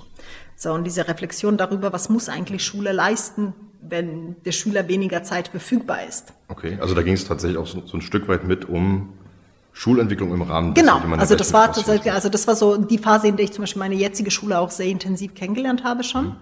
Äh, in der Art und Weise, wie sie da Wechselunterricht gelebt hat, sozusagen, wo man einfach überlegt hat, okay, wie viel Kontakt zum Schüler sozusagen ist notwendig, was muss man in der Zeit geschafft haben, wie begleitet man ihn dann äh, währenddessen und so. Und das waren so Modelle, wo ich das Gefühl habe, okay, die Pädagogik der Schule profitiert äh, gerade weil man sich entsprechend auch fokussiert und überlegt, wie man damit umgeht. Und netter Nebeneffekte sozusagen durch das Wechselunterricht sozusagen die Klassenfrequenzen waren geringer und damit war einfach die Belastung des einzelnen Schülers durch übervolle Klassen äh, war entsprechend auch nicht in dem Maße gegeben. Mhm. Also ich sag mal, zum, zum, zu diesem Wechselmodell habe ich auch sehr viele positive Rückmeldungen mhm. bekommen aus verschiedensten mhm. Gruppierungen. Ähm, was, was, was ich mich aber gefragt habe, im Grunde bei, bei, bei ganz vielen dieser Debatten, machen wir die Schulen auf oder machen wir sie zu, also gehen wir in den Distanzunterricht oder machen wir ein Wechselmodell. Ähm, und da wurde natürlich zu Recht auch immer argumentiert mit Schulen in schwieriger Lage, mit Schülerinnen und Schülern, die gerade in der Alphabetisierungsphase sind. Mhm. Ähm, dem ich immer gefragt habe, warum Bildungspolitik sich in dem Moment so schwer getan hat, da, da ein bisschen differenzierter drauf zu schauen. Also ich sage jetzt mal, ich, ich nehme jetzt mal zwei, zwei Antipoden in der Bildungspolitik. Wir haben eine Schwerpunkt-Grundschule, äh Quatsch, äh, eine, eine Brennpunkt-Grundschule ähm, und wir haben auf der anderen Seite ein MINT-Gymnasium. Und das MINT-Gymnasium wäre sicherlich eher in der Lage, zum Beispiel einen guten Distanzunterricht mhm. anzubieten, als zum Beispiel eine Brennpunkt-Grundschule könnte mhm. ähm, und auch sollte wahrscheinlich. Ähm, warum, warum fiel es so schwer zu sagen, wir, wir ermöglichen den Schulen dafür, sich eine Lösung zu finden. Ein Stück weit. Weil ich glaube, weil das Thema Eigenständigkeit nicht so weit fortgeschritten ist in Berlin. Also man muss ja auch erstmal, also wir sind ja noch nicht so weit, dass wir die Eigenständigkeit der Schulen in dem Maße leben. Also wir versuchen ja immer noch äh, gemeinsame Stundentafel, gemeinsame äh, äh, Rahmen. Also wir versuchen ja immer noch jenseits der Gruppierung der Schulen in einzelne Schultypen, sie ansonsten halbwegs uniform zu behandeln. Und sozusagen, das heißt so in 10, 15 Jahren, wenn die Schulen noch weiter sind in ihrer Eigenständigkeit, wäre Corona vielleicht auch anders bewertet worden, weil einfach die Eigenständigkeit der Schulen höher wäre. Ob es dann immer noch sehr sinnvoll wäre, sozusagen, das kann man dann immer noch debattieren, aber es ist ein hypothetisches Szenario, weil die Verwaltung, die das ja steuern muss, aktuell gar nicht so weit, also die kann das noch nicht. Mhm. Also würde ich jetzt objektiv so einschätzen. Die kann das bei ganz anderen Themen auch nicht. Also wäre es ein Wunder, dass sie bei Corona etwas kann, was sie bei anderen Themen nicht kann. Okay. Also was wir jetzt gerade aktuell haben, eigentlich war ja sozusagen der, der Punkt, dass ich in, also in diesem Podcast jetzt äh, keine allzu sehr tagesaktuellen Themen mhm. aufgreifen möchte, ähm, allerdings, und das passt jetzt tatsächlich gerade dazu, deswegen schiebe ich das mal vorweg, heute ist der 9.6. und äh, das ist jetzt sozusagen der Diskussionsstand heute. Ähm, wir haben jetzt die Informationen, wir haben zu wenig Lehrkräfte. Ähm, und jetzt ist gerade so die Frage, kürzen wir gegebenenfalls an den Stundenplänen oder kürzen wir gegebenenfalls bei den Förderstunden? Mhm. Ähm, da gibt's verschiedenste Positionierungen aus mhm. verschiedenen Richtungen. Ich möchte das auch ja nicht allzu weit aufdröseln. Ähm, aber im Grunde kann man sagen, die Gymnasialverbände sagen, bitte auf keinen Fall an die Stundentafel rangehen und ein großer anderer Teil sagt, bitte auf keinen Fall an die, an die Förderstunden rangehen. Wäre das denkbar, dass man da irgendwie einen, einen, einen flexiblen Weg findet oder muss es dann Das wäre ein Schritt zu mehr Eigenständigkeit, ja. Also ich würde es auch äh, selber begrüßen, mhm. aber ich bin ja nicht mehr in der Entscheiderrolle. Aber das Nein. ist definitiv ist der Schritt in die, also wäre ähm, so eine differenzierte Betrachtung der Schultypen wäre hier aus meiner Sicht problemlos möglich. Okay. Und sinnvoll. Okay. Weil man sich einfach so bestimmte Pseudo-Debatten, also so manche Debatten muss man nicht führen, weil sie halt eben innerhalb der Landschaft einfach wenn eine Landschaft nach unterschiedlichen Antworten ruft, dann muss man sich schon an einem Punkt auch fragen, okay, muss ich der Landschaft nicht auch verschiedene Antworten ermöglichen? Und so, und hier wäre so ein Beispiel. Also sowas wie wäre nicht nachvollziehen kann, warum Gymnasial ähm, Schulleiter äh, eine, äh, festhalten an der Stunde, weil das ist nach wie vor die Antwort der Gymnasien auf alles ist das Festhalten an der Stundentafel, während andere Schultypen schon längst auf dem Weg sind, die Pädagogik anders zu leben. Das ist ja auch eines der zentralen Unterschiede zwischen den Formen. Ähm, sozusagen, und dann ist das völlig nachvollziehbar, dass auch an dieser Stelle jeder an dem festhält, was für ihn so ein essentieller Bestandteil ist des eigenen Typs. Okay. Aber das wäre mal ein reifes System, wenn wir das schaffen würden. Ja? Ja, das wäre nicht schlecht. Wir schauen mal, wo wir stehen, wenn in der Ja, genau, wenn das gepostet wird. Genau. Vielleicht werden wir beide schmunzeln. Also, das ist ja, das ist ja spannend. Ist es in der Politik wichtig, Recht zu haben oder Recht zu behalten? Weder noch. Weder noch.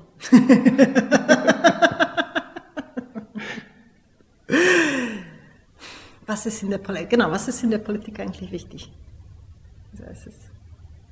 Also das ist so, das hängt von einem selbst ab. Ich glaube, es sind so viele Politiker, es gibt so viele verschiedene Antworten, gibt es darauf, wann war man erfolgreich? So, wann, war, wann waren eigentlich die ganzen Opfer, die man erbracht hat in der Zeit, in der man Politiker war? Wann, wann sind die Opfer legitimiert? Wann war das eine gute Zeit? Wofür? Wann, wann waren Sie erfolgreich? In der, in, der, in der Zeit, in den fünf Jahren?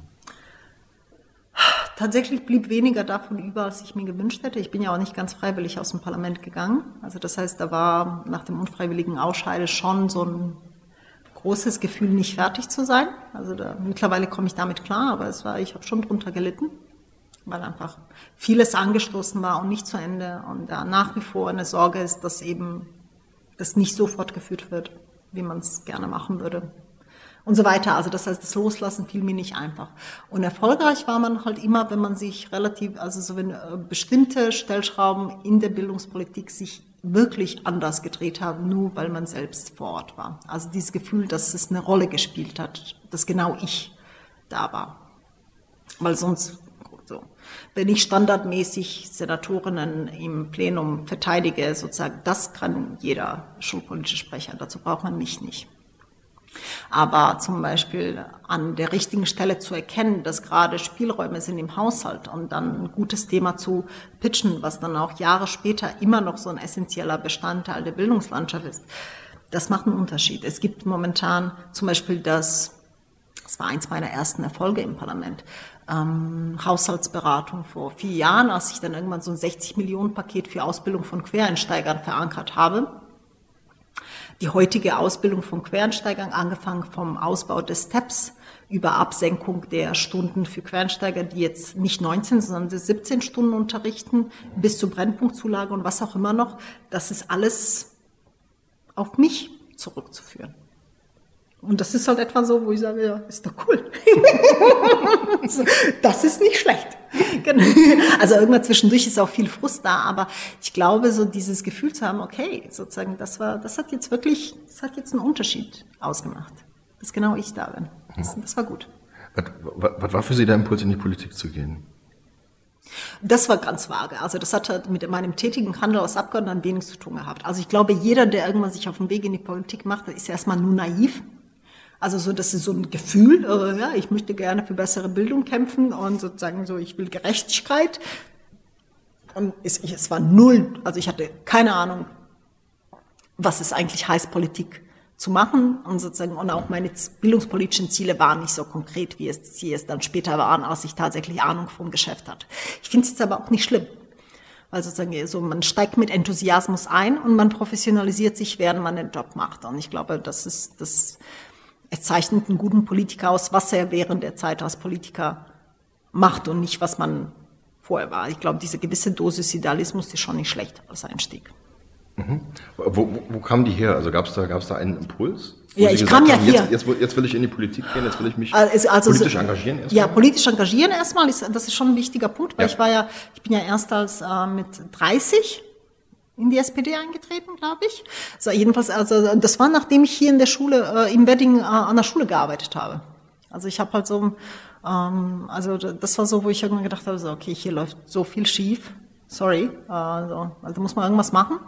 Und ich bin halt eben ähm, äh, nicht deutscher Herkunft. Äh, das heißt, ähm, ich hatte jetzt nicht wirklich eine, eine äh, zum deutschen politischen System. Also man hat so eine allgemeine Ahnung, aber ich war hochpolitisch im Balkan-Kontext, völlig apolitisch im deutschen Kontext, bis zu dem Alter. Und dann bin ich halt in die SPD eingetreten und dann habe ich mich Stück für Stück politisiert. Und die Entscheidung, es wirklich beruflich äh, auszuprobieren, die kam dann mal drei, vier Jahre später. Okay. Jetzt gehen wir die, die, die Biografie gerade so ein bisschen rückwärts. Das ist spannend. Auch gut. Ähm, ich werde immer jünger. wie, wie, wie, hieß dieser Film mit? Äh, Ach Gott, ich, äh, ja. ich weiß, was Sie meinen. Uh, Gott, ich glaube, die Jüngeren wissen gar nicht, welcher Film das ist, aber ich weiß es. Ist das, äh, wie hieß der? Ist das mit Brad Pitt, dieser, ja, wo Kind ist am Ende? aber ich kriege den Namen nicht zusammen. Nein, also genau, Sie haben jetzt gerade gesagt, Sie kommen ja, also, Sie haben das sozusagen bei sich an der, an der Schule gemerkt, mhm. dass Sie sich ähm, einbringen möchten. Und das fand ich tatsächlich spannend, weil Sie ja auch, ich sage jetzt mal nicht den klassischen Weg zum, zum Lehramtsstudium gemacht haben, mhm. sondern Sie kamen ja eigentlich aus einer ganz anderen Richtung. Also Biologie und Chemie haben Sie, mhm. glaube ich, studiert. Ähm, haben dann im, im Pharmabereich mhm. gearbeitet und dann irgendwann für sich gesagt, jetzt möchte ich unterrichten. Mhm. Wie, wie kam es dazu? Also ich bin ja sozusagen so, also mm, mm, jetzt im Rückblick betrachtet sagt man immer, Sie sind ja so ein Beispiel für so eine erfolgreiche Integrationsprozess und so weiter. Das war ja auf dem Weg jetzt gar nicht so ersichtlich und da sind natürlich auch Stolpersteine irgendwo auf dem Weg. Das heißt, ähm, meine Entscheidung für das Studium oder später für die Doktorarbeit oder später für den Beruf, die würde ich jetzt im Rückblick nicht immer als ideal bezeichnen. Da sind schon auf dem Weg auch Fehler passiert. So. Und einer dieser Fehler war tatsächlich ähm, Digga, in die Pharma, wobei was heißt schon Fehler? Also es war jedenfalls so, ich bin in die Pharmaindustrie gegangen und hatte halt echt einen hochdotierten Job, so viel Geld werde ich nie wieder verdienen. Ähm, ähm, so wo ich dann, wo ich dann aber gedacht habe, so, ey, ich, ich werde jetzt nicht 40 Jahre in unterschiedlicher Verantwortung Medikamente verdicken, an die ich selbst nicht glaube. Also da, also da muss es irgendwas anderes im Leben geben. Und dieses Selbstbewusstsein zu haben, eine zehnjährige Ausbildung eigentlich in die Tonne zu schmeißen und zu versuchen, sich so mit Ende 20, 30 so komplett neu zu erfinden. Ich bin ja auch nicht ins Lehramt gegangen, sondern ich bin tatsächlich in so eine Bildungsinitiative gegangen, wo ich erstmal ausprobiert habe, wo ich gar, gar nicht wusste, wo, wo gehe ich danach hin so, also das war echt ein krasses Risiko. Also da muss ich auch wirklich sagen, so, also dass ich mich das getraut habe, ist schon nicht schlecht. Also so auch für mich, also weil es einfach mit so einem hohen Risiko verbunden war ähm, und ich keine Ahnung hatte, was am Ende dabei rauskommt. Und dass ich mich am Ende jetzt für die Weddinger Schule entschieden habe, war eben dieses Verständnis davon, dass ich offenbar so ein Mensch bin, dem es nicht reicht, irgendwas zu machen und damit Geld zu verdienen, sondern dass ich irgendwo einen Job haben will, der mir als solcher Sinn gibt und so und nach einem Zugang gesucht habe, eben zu diesem großen Bereich ähm, Integration und Bildung, weil sie eben in meinem Leben so eine große Rolle gespielt haben. Ich war zu dem Zeitpunkt seit 15 Jahren ungefähr in Deutschland, also seit 14, 15 Jahren. Das heißt, ich hatte meinen eigenen Integrationsprozess, war nicht so weit, wie er heute ist, aber war schon relativ weit fortgeschritten. Das heißt, ich war in einer Phase, wo ich auch die einzelnen Schritte reflektieren konnte und einfach sagen musste, okay, irgendwas ist da bei mir richtig gelaufen, was bei anderen nicht richtig gelaufen ist, was sind die Gelingensbedingungen. Und so, mhm. so, so kam dieser Gang in die Schule, wo ich mir angucken wollte, ich einfach wissen wollte, okay, was passiert eigentlich sonst mit Menschen wie mir, wenn sie weniger glücklich sind? Äh, weniger Glück haben, nicht glücklich sind, sondern wenn sie weniger Glück haben und offenbar in ein Umfeld reingeschmissen werden, was sie nicht so gut fördert, wie es bei mir äh, geklappt hat. Also warum, warum ist es bei mir gut gelaufen und in der Regel läuft es nicht gut? Das wollte ich verstanden haben. Und was war die Antwort darauf? Es ist multifaktoriell. Tatsächlich spielt es eine große Rolle, dass ich nicht in ein Wedding geschmissen wurde, sondern halt äh, in ein Umfeld, wo was nicht so stark segregiert war. Deswegen ist dieses Thema der Segregation für mich so prägend, weil ich halt ähm, ganz viele Beispiele kenne, mich inklusive, die stark davon profitiert haben, wenn sie nicht in eine komplett segregierte Schule kamen. Ähm, äh, Familie spielt eine große Rolle.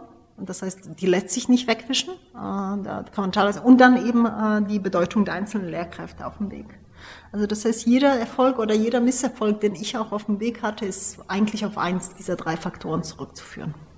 Spielte Bildung bei Ihnen in der Familie eine große Rolle? Ja. Ja. Hm, Status, ja. Status. Ja. Also Bildung als Status Ja, sozusagen. Ja, wir waren schon gebildet, aber wir sind klassischer. Also ich komme ja aus dem Sozialismus. Das heißt, äh, so meine Großelterngeneration sind ganz normale Bauern und Arbeiter, Analphabeten. Und da ist der, in der Generation meiner Eltern, ist der Sprung gewesen, wo man sehr, sehr viele Kinder aus Analphabetenfamilien äh, im Schnellverfahren bis zum Abitur und ins Studium äh, gebracht hat. Also da hat man eine ganze Generation, Sie müssen sich vorstellen, das sind ja ganze Länder, also es ist ja nicht nur Jugoslawien gewesen, sondern in vielen Ländern, wo man innerhalb kürzester Zeit einfach einen krassen Sprung äh, gemacht hat. Und der Sprung ist halt zu der Generation meiner Eltern passiert. Das heißt, die haben beide studiert. Aber sozusagen für mich ist das immer schon völlig normal gewesen, ähm, dass trotz der hohen Bildung meiner eigenen Eltern meine Ei- Familie in der Breite halt keine Akademikerfamilie ist, sondern halt so meine Großeltern, die ich sehr geliebt habe, sind alle Analpha- Analphabeten gewesen. Sie sind ja 1993, wenn ich das richtig gelesen habe, aus dem Jugoslawien, aus, also aus dem ehemaligen Jugoslawien geflüchtet mit Ihrer Familie. Ähm, wie, wie war das damals für Sie? Sie waren 14? Ja. Wie, was war das für ein Gefühl, hier nach Deutschland zu kommen? Wie sind Sie aufgenommen worden?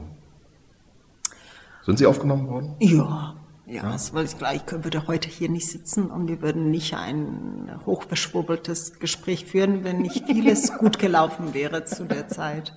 Ähm, wissen Sie, also ich habe mir da viele Sachen drüber gemacht, sozusagen über die Resilienz vom Pubertierenden. Sozusagen so, ich habe mich tatsächlich dann, wenn ich jetzt im Rückblick, diese Phase war so schlimm und so hässlich, sozusagen, und da sind so viele unglaublich unerträgliche Sachen passiert, die ich bis heute nicht verarbeitet habe. Aber so ein 15-, 16-jähriges Mädchen möchte vor allen Dingen 15, 16 sein und irgendeinen Anschein an Normalität haben, der geht. Und den haben wir uns richtig erkämpft. Also das heißt, also ich hatte, ich hatte zwar ein privates Umfeld, was hauptsächlich aus bosnischen Geflüchteten bestand. Das heißt, ich hatte eine ziemlich strikte Trennung zwischen äh, meinem deutschen Umfeld in der Schule und meinem privaten Umfeld, was ausschließlich aus Geflüchteten bestand. Aber auch in diesem privaten Umfeld haben wir wirklich in weiten Teilen versucht, den Krieg zu verdrängen, äh, zu, ähm, nicht darüber nachzudenken und sowas wie eine normale Jugend äh, zu haben. Genau. Und die eigentliche Integration in die deutsche Gesellschaft hinein, eine richtige, also so ich als Mensch, wo ich angefangen habe, mich auch wirklich mit Deutschland auseinanderzusetzen und nicht nur hier meine Abschlüsse zu holen, die fand erst im Studium statt, als ich, als ich mein privates Umfeld verlassen habe. Ich bin dann nach Münster gegangen und da, wenn ich nicht alleine im Zimmer sitzen wollte, musste ich halt mit Deutschen was zu tun haben. Und dann habe ich angefangen, mich zu integrieren. Wann wurde denn, also das war dann wahrscheinlich auch die Zeit, äh, zu der Ihnen wahrscheinlich klar wurde, dass Sie bleiben werden? Nee, nee, nee. Also Sie müssen sich vorstellen, sozusagen, ich habe das letzte Mal mich entschieden, nicht zu gehen, sondern zu bleiben. Da war ich fast 30. Also das heißt sozusagen, dieses Bleiben ist ein Prozess. Deswegen ist für mich dann auch jetzt, wenn irgendjemand jetzt von ukrainischen Geflüchteten jetzt erwartet, die sollen sich jetzt mal entscheiden, so wo ich sage, so sag mal, so, so, genau, was, wovon sprecht ihr? Ihr habt doch keine Ahnung, in was für einer Situation die Menschen sind. Sondern es ist halt immer so ein fortwährender Prozess, so, so ein relevanter Teil von einem will gehen, äh, weil man sich auch fremd fühlt. Und, äh, und ein Teil ist rational und sagt, ja, aber du hast nirgendwo hin, wo du gehen kannst, da ist alles scheiße, also bleib gefälligst hier. Und dann, dann verschiebt sich irgendwann die Waage und irgendwann realisiert mich für mich selbst, nee, da, komm, ich bin jetzt auch anders und ich fange jetzt auch da an, fremd zu sein und das ist alles nicht so, wie man sich so schön malt und also so. Und das heißt, es findet so eine, man verändert sich als Mensch und diesen Prozess muss man auch zulassen. Deswegen, ich würde sagen, mein Bleiben hier ist ein Prozess von fast 15 Jahren bisher endgültig. Und ich habe jetzt auch nicht vor, für immer zu bleiben. Also ich werde, wenn ich alt bin, gehen. habe ich tatsächlich vor zu gehen, weil einfach, also auch nach 30 Jahren in Deutschland finde ich, dass es hier viel zu viel regnet.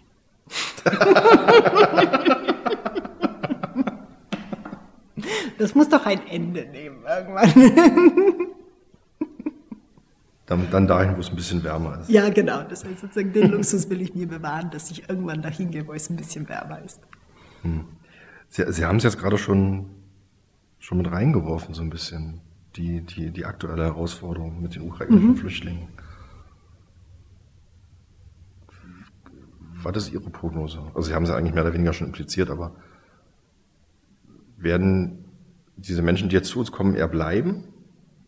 Das wird ganz, nämlich klar, klar. Ich glaube, es wird tatsächlich äh, ähnlich sein wie bei dem äh, damals bei uns. Also das heißt, der Vergleich zu Syrien, den fände ich nie angemessen, weil tatsächlich die ähm, Allein weil es ein europäisches Land ist, weil, glaube ich, egal wie stark Ukraine in Teilen zerstört sein wird, ist trotzdem die Infrastruktur ja davor eine halbwegs gesunde gewesen. Das heißt, die, ähm, der Zustand des Landes ist nicht so desolat wie bei manchen anderen äh, Fluchtbewegungen, wo man genau weiß, okay, die Menschen haben wirklich mhm. so, die sind gekommen, um zu bleiben, während die Menschen jetzt gekommen sind, um die Zeit zu erdulden, bevor sie wieder zurückgehen können.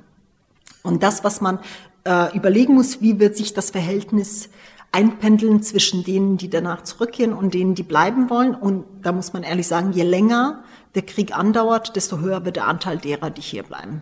Bei uns hat der ganze Prozess fünf Jahre gedauert, bis dann äh, der Großteil dann, der kleinste Teil von uns ist hier geblieben und dann hat sich der Rest ungefähr eins zu eins aufgeteilt. Eins ist dann weitergewandert nach Amerika oder Australien, also die klassischen Einwanderungsländer. Okay. Und nur ein Bruchteil ist tatsächlich nach Bosnien zurückgekehrt. Und so ähnlich vermute ich, dass es auch hier laufen wird. Das heißt, sollte aus welchem Grund auch immer in zwei Monaten der Krieg zu Ende sein, würde ich, dann würden wahrscheinlich die meisten zurückkehren. Wenn die Menschen erstmal zwei Jahre hier sind, haben die sich verändert, haben die Nummer zwei Jahre schon hier gelebt. Und dann werden sie eine andere Priorisierung vornehmen, ob sie hier bleiben oder nicht. Und ich bin keine Außenpolitikerin, aber ich sehe nicht, dass es in zwei Monaten zu Ende ist. Was sind die Aufgaben, die jetzt da vor uns liegen? Ähm, Im Zusammenhang mit Ukraine-Geflüchteten? Ach, das sind wir ehrlicherweise routiniert. Also das heißt, ähm, was die Aufgaben selbst anbetrifft, ist, äh, ist weder kompliziert noch ist es nicht bewältigbar. Also da bin ich ehrlicherweise so jetzt vielleicht viel resilienter und entspannter als äh, sozusagen die meisten anderen, die mit jeder Flucht, größeren Fluchtbewegung glauben, dass es uns das erste Mal jetzt widerfährt, wo ich sage so, ach komm Kindchen, das haben wir jetzt schon ein paar Mal gemacht. Das, was die Besonderheit dieser Fluchtbewegung jetzt aus Berliner Sicht ist tatsächlich, dass wir gerade in, an sich in so einem hohen Mangel sind, dass das Ganze jetzt nicht dadurch leichter wird. Also ich glaube, dieses Zusammenspiel zwischen unserem eigenen Fachkräfte- und Schulplatzmangel mit, den, äh, mit dem Hinzukommen der Geflüchteten ist das, was gerade die eigentliche Besonderheit macht. Aber mit anderen Worten sozusagen so nicht die Geflüchteten sind unser Problem, sondern die Tatsache, dass unsere eigentlichen äh, Herausforderungen nicht wirklich gelöst sind. Also weder die Thema Fachkräftefrage noch die Schaffung von Schulplätzen sind zufriedenstellend gelöst und sind jetzt nur weiter verschärft. Was, ist aus Ihrer Sicht der Zeithorizont? Für, für, was? für den Schulplatzmangel und den Gebäudemangel. Mhm. Also für den Lehrkräfte- und Gebäudemangel. Was, was, was, definieren Sie Horizont? Also bis es so unerträglich, wie lange wird es unerträglich bleiben Nein, oder wie lange werden wir ihm mangeln? also bis es sich wieder entspannen kann. Wir haben jetzt die Situation, Lehrkräfte kann man sich nicht packen und Gebäude kann man auch nicht irgendwie einfach mal irgendwo hinstellen, sondern das braucht ja alle Planungsprozesse und so weiter. Ähm, ist das machbar in einer Wahlperiode? Nein. Das auf die Reihe zu also wir machen das ja seit, also wir haben ja, als ich ins Parlament kam, das war der Moment, wo wir beide dieser Themen hochgefahren haben. Und ich vermute, dass in der nächsten Legislatur es langsam in die Entspannung gehen wird. Aber es wird nicht gut. Es wird erst am Ende der nächsten Legislatur hoffentlich gut, so dass andere Themen in den Mittelpunkt rücken. Also in zehn Jahren. Ne? Ja.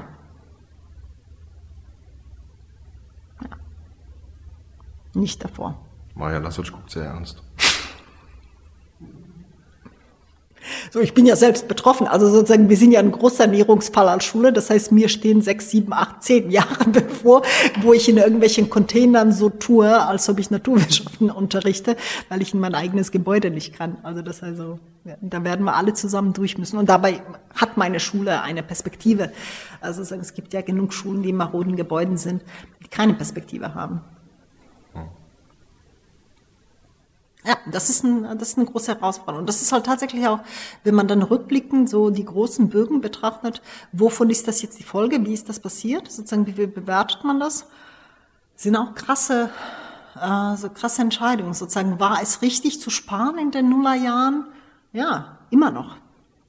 So. War immer noch richtig. Ja, ja, also es war sozusagen, ja, weil sozusagen, was, was wäre die andere Folge gewesen? Also wir hatten 250.000 oder sogar mehr Beschäftigte beim Land Berlin nach der Fusion der beiden Länder. Wir hatten die Bankenkrise verursacht durch CDU, also ich mache sonst keine Wärme, aber so an der Stelle sind sie einfach nur mal schuld. So, genau, durch Herrn Landowski und so weiter sozusagen. Das heißt, wir hatten so große Probleme zu Beginn der Nullerjahre,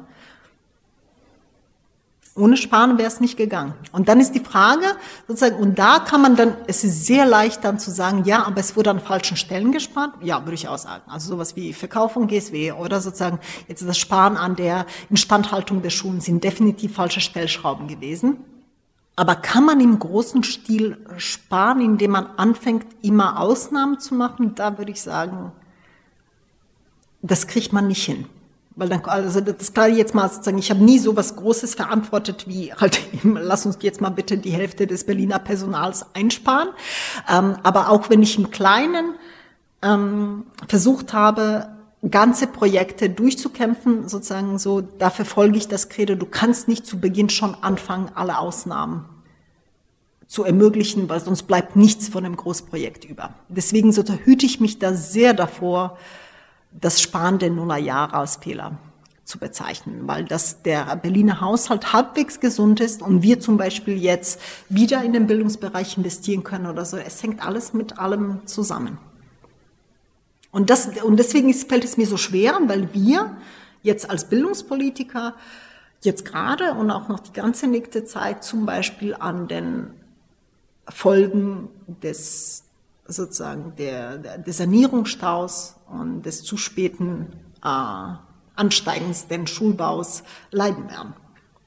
Fachkräftemangel ist noch ein bisschen ein anderes Thema, das ist ja nicht rein Berlin-spezifisch. Aber es ist auch ein Berliner Thema.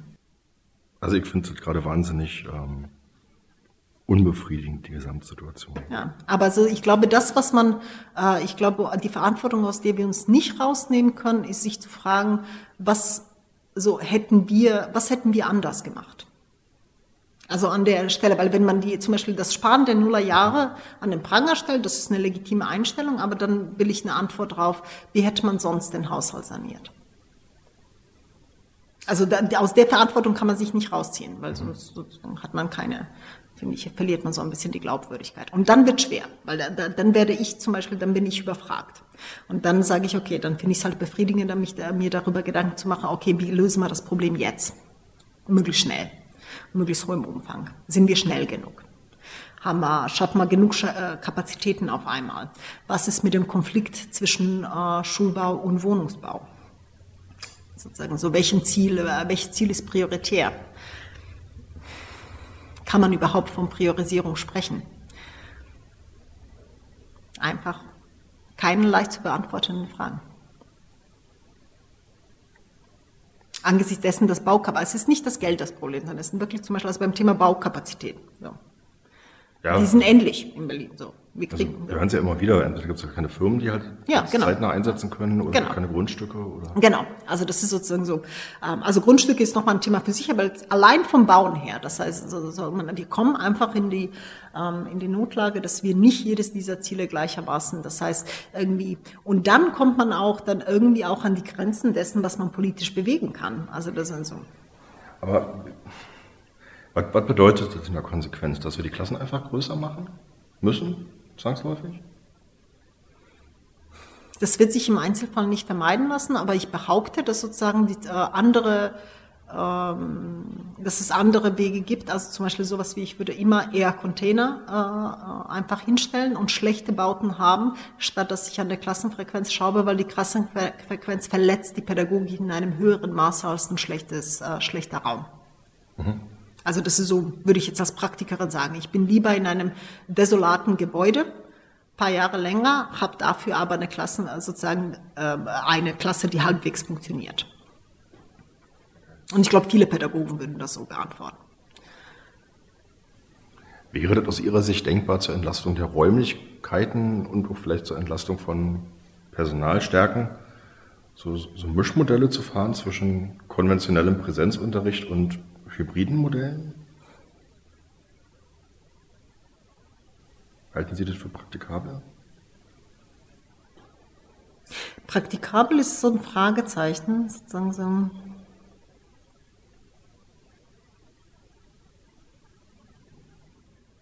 Ich würde nicht wissen, ob ich das fordern würde. Also ich beantworte das mal so, weil das kann sozusagen durchaus ein funktionierendes Modell sein. Ich behaupte aber, dass wir andere Stellschrauben haben, die das System Schule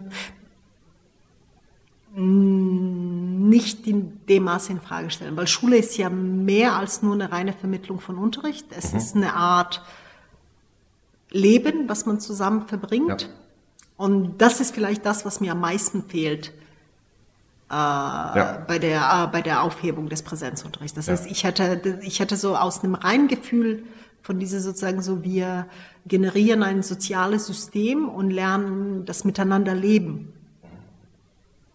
Und, da, und da, da würde ich nicht drauf verzichten wollen. Also das, sind, also, das ist so ein bisschen der Teil, wo ich mir denke, so, dann lieber andere, also. Hm. Also ich würde es jetzt auch selber nicht, äh, nicht, nicht so meinen als, als generellen Ersatz, ja. sondern maximal als Ergänzung. Also wir hatten ja auch diese Diskussion während der Lockdowns. Mhm. Ähm, völlig zu Recht, wie belastete die Kinder?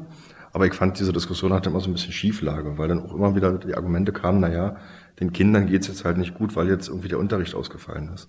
Also natürlich ist es dramatisch, wenn Unterricht ausfällt oder nicht so erteilt werden kann, wie er es sollte, weil die Rahmenbedingungen andere mhm. sind.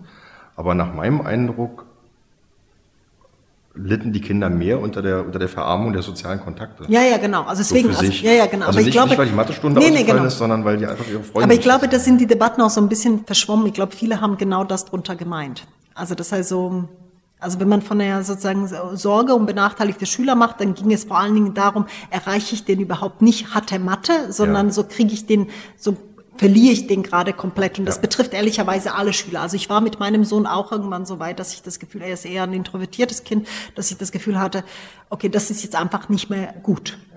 Das ist einfach so für mein Kind, was sehr wohlbehütet ist, wo alles wunderbar läuft, war es irgendwann einfach nicht mehr gut, obwohl er einen funktionierenden äh, äh, digitalen Unterricht hatte und sozusagen seine Klasse jeden Tag sah und so so war die Tatsache, dass wir da zu Hause aufeinander rumhocken, also nicht wegen unserer Verhältnisse, sondern einfach für ihn und seine Entwicklung einfach, war es einfach irgendwann nicht gut. Und das ist das, wo ich mich frage, so, weil, weil um mal das Gegenbeispiel zu nennen, was für mich immer so als äh, so ein schon so, so als eine Frage am Horizont steht. Wir haben ja im angelsächsischen Raum, vor allen Dingen in Amerika, eine komplette, also überhaupt nicht die Selbstverständlichkeit im Umgang mit Schulpflicht, die wir hier in Deutschland haben. Das heißt, Homeschooling ist einfach völlig normal. Ja. Ähm, und da das mit solchen krassen Folgen teilweise für das Auseinanderdriften der Gesellschaft sozusagen und die so, so also so das sind so Extrembeispiele, wo ich sage so, ich habe Sorge, überhaupt die Tür in die Richtung zu öffnen, die den Weg dahin ebnen könnte, weil das will ich auf keinen Fall. Mhm. Und das ist so ein bisschen, weswegen ich da trotz des Mangels und jedem Verständnis für flexible Modelle mir so fragen würde, ja, haben wir sonst alles ausgeschöpft, bevor wir das machen. Während ich zum Beispiel andere Ideen, die wir jetzt gerade im Zusammenhang mit der Stundentafel haben, ah, wir lagern jetzt äh, Teile äh, von Sportunterricht oder was auch immer aus der Schule aus, sozusagen, das, äh, das irgendwie wir decken denselben Bedarf über andere Wege ab und so weiter. Das sind so Sachen, wo ich sage, okay, die Grundlogik von also Schule. Sportvereine genau, genau. Also sozusagen diese Grundlogik von wir lernen das soziale Miteinander, äh, sozusagen so, das wird ja dadurch nicht aufgehoben, nur weil es nicht am Ort Schule stattfindet, sondern wo auch immer. Also who cares? Ja. Genau, also da bin ich für jede Form der Flexibilisierung, das kann man in verschiedenen Wagen, das komplette Rausziehen aus dem sozialen Miteinander, weil was wir nicht haben, und das, das was die Generation vorher hatten, ist, dass du so ein Dorf hast, was dich erzieht, was dich in das soziale Miteinander erzieht. Das heißt, auch Schule ist ein, übernimmt stückweise die Rolle dessen, was vorher einfach die Lebensgemeinschaft gemeinsam erfüllt hat. Und irgendwo muss man das lernen. Ja wenn, wenn, wenn eine Schulgemeinschaft damit Genau, genau. Also das heißt, diese Schulgemeinschaft, wenn sie halbwegs funktional ist, die bringt die bei, wie man in einer Gesellschaft lebt. Mhm. Und so, und das ist, glaube ich, in einer so auseinanderdriftenden Gesellschaft, wie wir halt nun mal sind, also wo es immer mehr Individualisierung gibt, ist einfach ein ganz wichtiges ja. Stück. Also tatsächlich, ähm, also so, so breit gefächert diese Debatte auch gewesen ist in der Zeit, ähm, also ich habe ich hab gemerkt, es gibt einzelne Gruppierungen, nenne ich es jetzt mal, die versucht haben, sozusagen das Thema sozusagen als, als, als Aufhänger zu nehmen für so eine, wir befreien uns jetzt noch von der, von der Schulpflicht. Ähm, das waren aber tatsächlich, also das, das waren hm, die ist begrenzt. Die, die hm. waren, das war wirklich eine sehr kleine hm. Gruppe. Ähm, und der allergrößte Teil war halt irgendwo ja. so die anderen 98 Prozent. Genau. Ja, genau. Das, ähm, und das darf sich nicht verstehen. Das ist schon was Deutsches. Also das heißt, das kommt aber daher, dass wir eine hohe Akzeptanz also so sehr wir über unser Schulsystem machen, wir haben eine hohe Akzeptanz für die Bedeutung von Schule, sozusagen einfach als unseren gemeinsamen sozialen Ort, in dem wir uns begegnen. Und diesen Schatz möchte ich nicht aufgeben. Und das ist, das ist das, wo man dann einfach sagen muss, okay, in dem Moment, wo wir aufhören, das als einen zentralen Ort festzuhalten, dann fangen wir an, an dieser Selbstverständlichkeit zu brücken, weil die ist entstanden. Also die ist ja nicht per se gegeben, sondern die würde sich verschieben in dem Moment, wo wir das Durchlaufen durch die Schule als selbstverständlich ansehen. Also Beispiel andere Länder, wo, wo man das halt entsprechend auch aufgelöst hat, wo dann Stück für Stück immer mehr Menschen sich ins Private zurückgezogen haben. Verstehen Sie, was ich meine? Also das ist so sozusagen, dass diese, diese Wahrnehmung, die Sie haben, dass der Großteil ähm, immer noch innerhalb des Systems bleiben will, das würde sich verändern. Mhm. Also und deswegen ist es halt so notwendig, dass das System an der Stelle sich nicht zu sehr flexibilisiert, so was die Rahmenbedingungen, sondern eher überschaut, okay, wie kriegen wir eigentlich mehr Kapazitäten in den Raum, wie kriegen wir es ausgeweitet, ohne den Anspruch zu erheben, äh, aufzugeben, dass wir immer noch uns begegnen. Ich glaube, das könnte über Schulentwicklung funktionieren.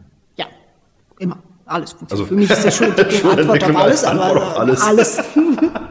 Nein, aber, ja. aber tatsächlich ist es ja so. Ähm, jetzt, jetzt wieder meine Wahrnehmung. Ähm, ich fände zum Beispiel super, also so mal als Gedankenspiel. Ähm, wir, wir halbieren sozusagen die Schulgemeinschaften, mhm. ähm, verdoppeln die Zahl der Gebäude und jedes Kind hat zwei Einzugsgrundschulen. Das ist ein lustiger Gedanke. Und ja. kann sich dann sozusagen zwischen einer von den beiden Schulen unterscheiden. Also ich glaube, das wäre tatsächlich gar nicht so doof. Weil ah, jetzt verstehe ich, was Sie meinen. Das heißt sozusagen, dass man die Wahl bei der Wahl der Einzugsgrundschule hat. Genau, genau. Ah, das finde ich aber, nicht aber tatsächlich wohnortnah. Jetzt ja, ja, ich nicht, nicht im Sinne von, nee, nee, nee, genau. Ah, die, die Idee habe ich noch nie gehört. Das ist nicht schlecht, weil ich bin so ein großer Fan von Einzugsgrundschulen, bla, bla, bla. Ich auch. Alles Mögliche, aber die Idee finde ich lustig. Also ich bin, ich bin auch ein großer Fan von Einzugsgrundschulen ja. aus ganz vielen Gründen. Ähm, aber ich nehme ja, ja, auch wahr, gerade, ja, gerade jetzt als in, in meiner anderen Rolle, jetzt nicht in der Mikro, aber als Elternteil und Elternvertreter, wie auch immer, ähm, nehme ich einfach natürlich auch in der Elternschaftgruppierung wahr. Es gibt aber, Eltern, die sagen, wir wollen diese konservative Schulmodell mhm. haben. Und es gibt Eltern, die sagen, wir hätten ganz gerne ein reformpädagogisches Modell. Wir haben das in Mitte ausprobiert. Ach. Mit einer anderen, das nennt sie, äh, das sind Schulsprengel. Ähm, da können wir gerne außerhalb jetzt von mhm. auch mal intensiver darüber reden. Das war ähm, die Idee dahinter war, weil wir so ein ähm, äh, halb im Osten, halb im Westen stattfindenden Artikel, der dann entsprechend genau entlang der alten Mauer auch nach wie vor komplett segregiert sind. Also meine Schule ist ja direkt an der Mauer, ist aber mhm. ganz klar auf der Weddinger Seite. Wir gehen nicht rüber, die kommen auch nicht zu uns. Also so, was wollte ich mit denen? Genau. Und sozusagen, und um das aufzulösen, hat man Sprengel gebildet, die teilweise ganz bewusst über die Grenzen der ah, okay. ähm, äh, Bezirke hinausgehen. Äh, der Teil hat nicht so gut funktioniert, weil die Altmitteleltern haben sich immer in Altmittelschulen eingeklagt, also sie wollten auf keinen mhm. Fall rüber. Aber ansonsten der Rest der Logik hat funktioniert. Also, dass man innerhalb des Sprengels äh, Profilschärfung damit auch pusht. Also, das heißt, die Schulen im Idealfall mhm. setzen sich auch zusammen hin und überlegen, okay, wie bilden wir hier ein sich ergänzendes Portfolio, damit sozusagen man ist immer ein bisschen im Wettkampf miteinander, aber das kann man ja auch positiv gestalten, indem halt jeder ein bisschen in eine andere Richtung rennt, mhm. sozusagen, und jemand ist halt eben eher traditionell, jemand anders will eher was Innovatives und so. Also, das kann sehr gut funktionieren und das kann ein Bezirk ganz alleine entscheiden. Das hat Mitte damals vor 10, 15 Jahren ganz alleine entschieden und durchgezogen. Also da kann man, kann man auch intensiv darüber sprechen, wie man es macht. Also kann ich Ihnen auch alle. Also das waren so meine Anfänge als äh, in der Bildungspolitik Berlins. Also ich bin, äh, die, das lässt man langsam jetzt auslaufen. Das heißt, Mitte macht es nicht mehr aus Vielzahl an Gründen, weil es ein bisschen die Steuerung auch verkompliziert. Ähm, aber das ist für mich kein Grund, sich davon zu verabschieden. Und wenn man sich aber äh, sozusagen, wenn man nicht primär dieses Ziel der Durchmischung, weil das muss man anders lösen, sondern an sich dieses äh, Ziel der Differenzierung, Diversifizierung, ja genau, ähm, und äh, der Profilbildung der Schulen in den Fokus rückt, dafür können diese Sprengel eine sehr gute Lösung sein. Das ist auch ein guter Cliffhanger. Wahnsinn! Einmal das, äh, einmal das Manuskript gesprengt. Haben Sie da noch lauter Sachen, über die halb, halb zusammengeflickschustert wieder? Nein, aber ich. ich danke Ihnen für das Gespräch. Ja. Ähm, mit, mit, auf die Idee mit den Sprengeln komme ich nochmal ja, noch zurück. In welchem Rahmen auch immer. Ja. Danke, dass Sie sich die Zeit genommen haben. Hat Spaß gemacht. Mir auch. Danke. Ja, sehr schön. Und auf bald. Ja, wir sehen uns wieder.